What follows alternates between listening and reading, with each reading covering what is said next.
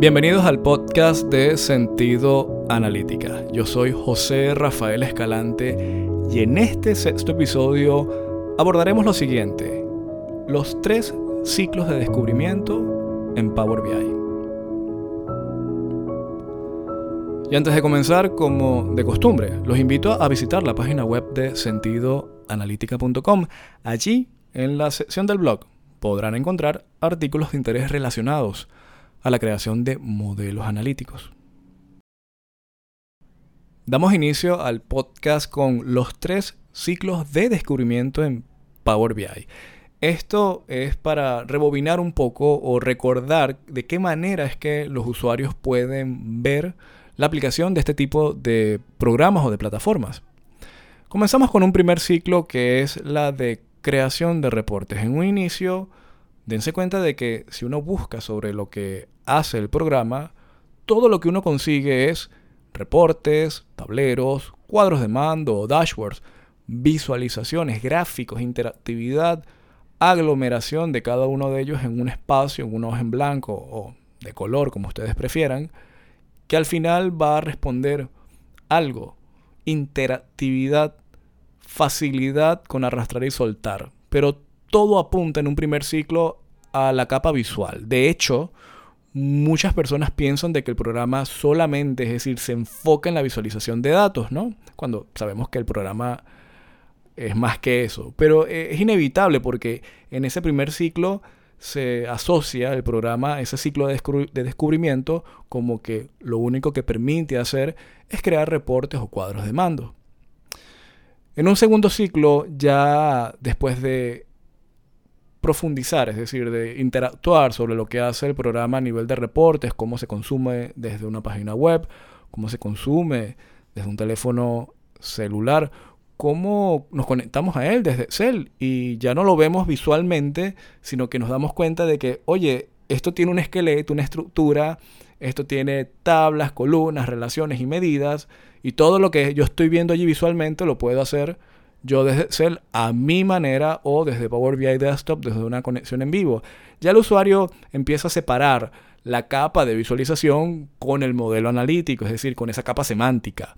Ese segundo ciclo es el, el entender de que son cosas diferentes, pero que de esa capa semántica, de, ese modelo de datos, de, esa, de ese hueso, de esa columna vertebral, nacen en cantidad de reportes. Son cosas diferentes, pero que no necesariamente tienen que estar una atada con la otra.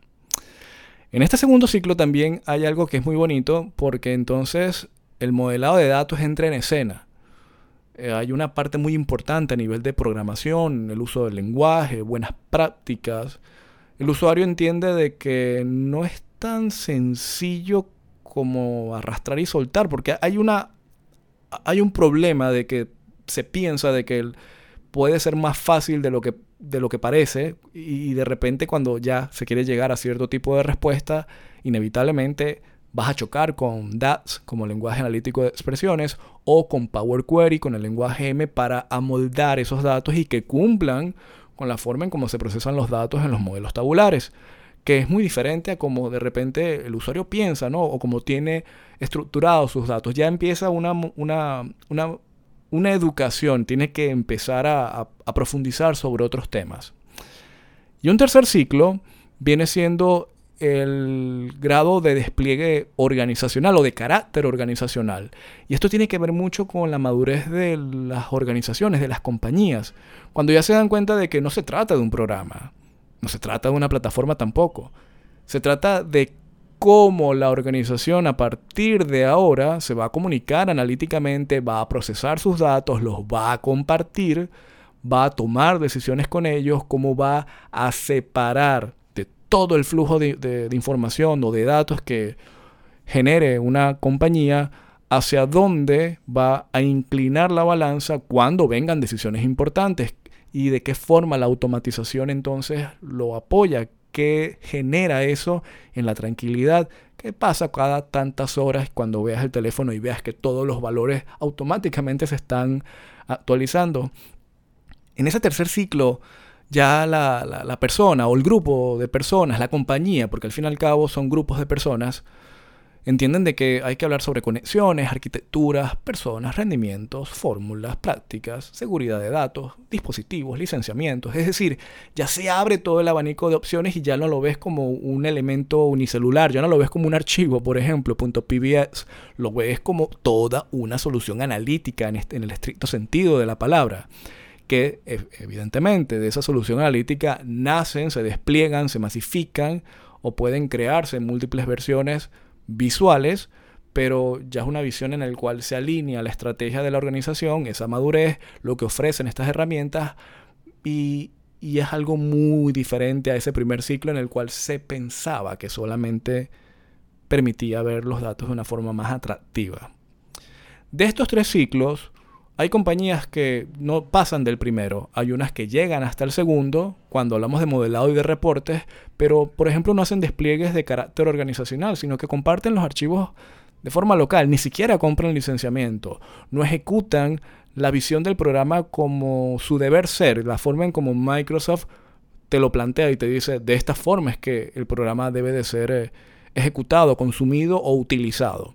Hay otras que se hacen el ciclo entero, que llega hasta el tercer ciclo, como yo lo estoy llamando en este momento, en el que sí, se utiliza lo mejor y lo último que te puede ofrecer el tipo de licenciamiento, los conocimientos, las prácticas y la alineación de las operaciones con la estrategia para que un modelo analítico funja como ese apoyo automatizado, profundo, certificado y promovido de lo que es en realidad la analítica de datos, ¿no? Ya eso es algo que es algo que, no se trata ni siquiera de dinero, ya es de madurez, de innovación y de mentalidad empresarial.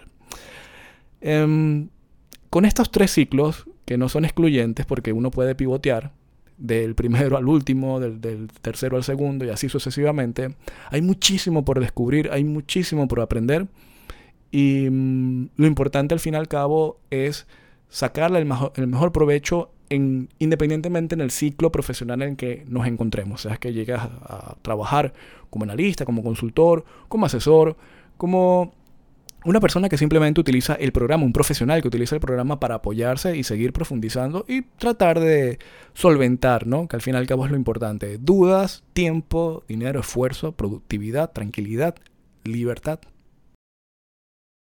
Con esto llegamos al final de este sexto episodio de Sentido Analítica Podcast. Yo soy José Rafael Escalante.